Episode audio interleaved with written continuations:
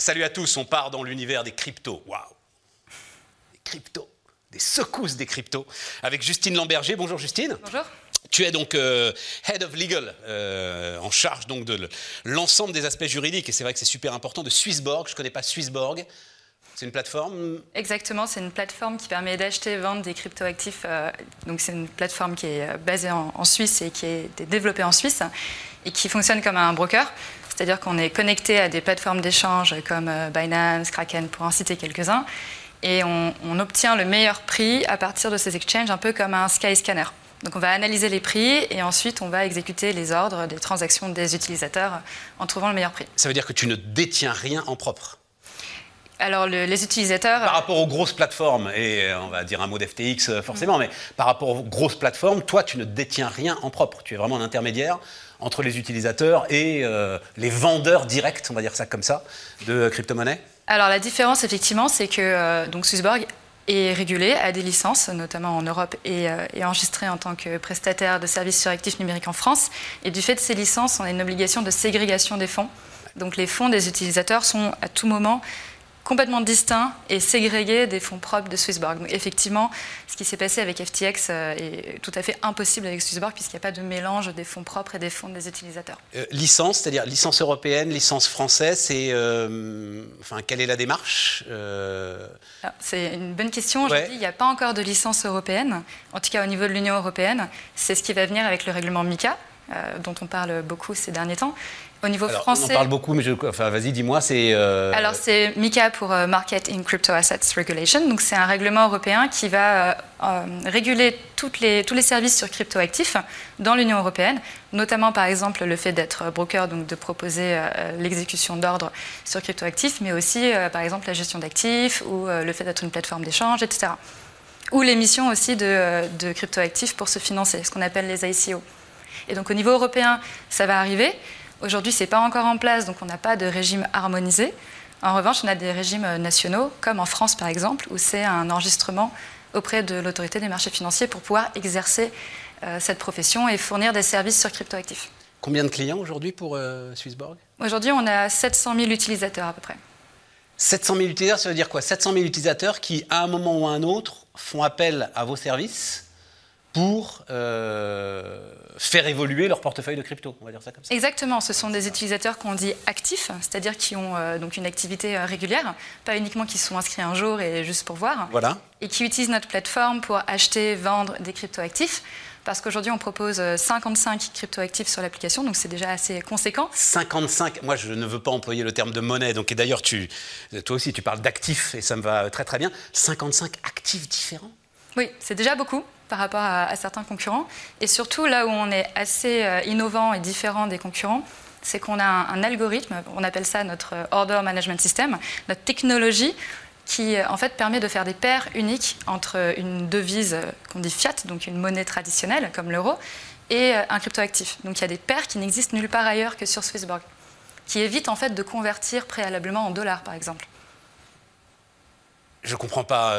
C'est-à-dire, comment est-ce que tu cette paire, c'est pas, enfin, euh, euh, c'est pas une indexation, c'est pas. Euh, non, pas du tout. C'est pour, le fait que ça va suivre le cours d'une devise. Non, c'est pas ça. Pour acheter un cryptoactif, en général, la plupart des plateformes d'échange ne permettent de le faire qu'à partir du dollar, par exemple, parce qu'il n'existe qu'une paire dollar.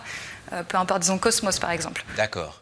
mais nous, avec Swissborg, notre algorithme permet de faire des conversions euh, automatique, par exemple, depuis l'euro ou le franc suisse, puisqu'on Suisse, vers ces actifs-là. À l'arrivée, ce sera quand même transformé en dollars pour. Euh, c'est le mécanisme par lequel ça, passe, effectivement.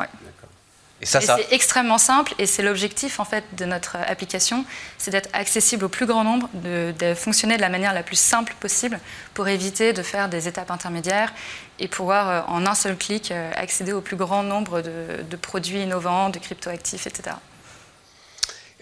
Enfin, j'imagine qu'il y a eu des répercussions sur euh, tes clients et même peut-être même des réflexions au sein de la société sur euh, ce qui s'est passé autour de FTX. Ah, évidemment, ça a créé un climat de euh, ça a brisé la confiance de manière générale dans l'écosystème, puisque FTX était un acteur très connu. il y avait effectivement peu de, je pense très peu de personnes qui savaient ce qui se passait réellement, parce que même le CEO avait l'air de pas vraiment savoir ce qui se passait dans sa propre entreprise. Donc là, actuellement, c'est vrai qu'il y a un travail important à faire pour redonner la confiance euh, à l'écosystème. Mais je pense que Swissborg est très bien positionné pour ça. Déjà parce qu'on n'a pas été impacté du tout par FTX. On n'avait aucune exposition à cette plateforme. Donc ça a eu zéro impact pour tous nos utilisateurs. Aussi parce que, comme je le disais, euh, on a donc euh, plusieurs licences en, Europe. Oui, mais Justine, c'est presque votre propre travail. C'est-à-dire, est-ce que vous-même, vous vous dites aujourd'hui OK, il y a la licence et donc vous, vous allez être audité d'une certaine manière. Mais est-ce qu'il ne faut pas que vous-même, en tant que broker, euh, vous ayez peut-être bien davantage d'informations que vous n'en avez aujourd'hui sur les intermédiaires auprès de quels, euh, avec lesquels vous faites des opérations aujourd'hui Alors c'est un très bon point. Et effectivement, la chute de FTX a entraîné la chute de, beaucoup d'autres acteurs. Mais la raison pour laquelle nous, on n'a pas été touchés, c'est parce que justement, on fait ce travail en amont de ce qu'on appelle des due diligence, en fait. voilà, exactement. On va aller regarder, on va se renseigner au maximum sur tous les intermédiaires avec lesquels on travaille et notamment dans tout ce qui est finance décentralisée, euh, ou DeFi en anglais. Euh, donc, tous ces protocoles de blockchain qui répliquent la finance traditionnelle, où on peut par exemple prêter des cryptoactifs euh, à d'autres personnes. Ce sont des lignes de code et on a des personnes en interne, on a des, personnes qui ont l'expérience technique et la connaissance technique et qui vont lire le code. Et, en fait, on rédige même des rapports pour donner notre opinion du niveau de risque de ces plateformes. Donc on est même très transparent en réalité sur, euh, sur euh, bah, nos intermédiaires. Très intéressant. Depuis quoi 18 mois à peu près, euh, on est rentré dans ce qu'on appelle l'hiver des cryptos. Hein. voilà, c'est ça, c'est à peu près 18 mois. Vous gardez une conviction forte. Moi, je vous avoue, le, sujet m'intéresse beaucoup, mais on ne va pas rentrer dans un débat sur l'utilité ou pas de, de ces cryptoactifs. Ça nous, ça nous mènerait beaucoup trop loin. Vous, vous gardez une conviction forte que ce marché reste aujourd'hui un marché en devenir que cet hiver des cryptos, justement, n'est pas euh, le commencement de la fin, quelque chose qui va s'étioler petit à petit alors je pense qu'il faut déjà trier le bon grain de livret. Évidemment, il y a beaucoup de cryptoactifs euh, qui sont seulement sujets à la spéculation, mais il y en a beaucoup d'autres qui sont des fondamentaux, notamment du Web3, euh, qui sont les piliers de la future décentralisation, comme Ethereum par exemple. Et là, je suis convaincue qu'il y a quand même des applications nombreuses, multiples, qui, sont, qui, arriveront et qui, ne représentent pas aujourd'hui juste une fantaisie. Euh, et, par ailleurs, il y a beaucoup d'autres choses que simplement les cryptoactifs en eux-mêmes. Comme je disais, en fait, souvent un cryptoactif représente une infrastructure, un projet.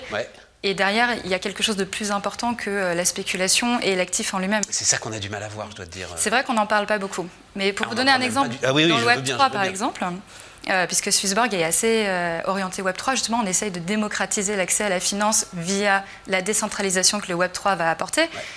Puisque c'est un web, peut-être pour ceux qui ne connaissent pas, où euh, demain, euh, chacun aura le contrôle en fait sur ses datas, pourra récupérer la valeur, etc. C'est ce qu'on nous dit. C'est ce qu'on nous dit.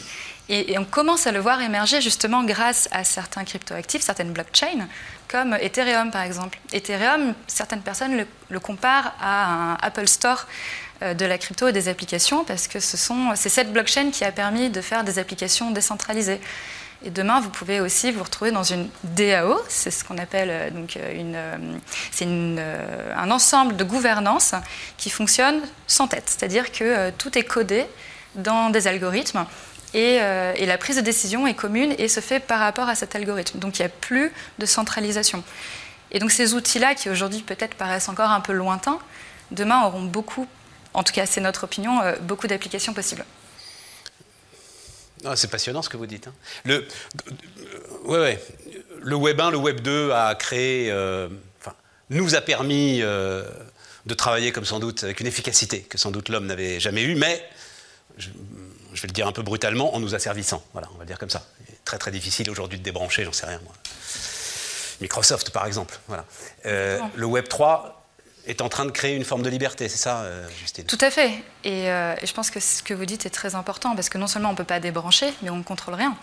C'est, enfin, on est obligé de donner nos, données personnelles.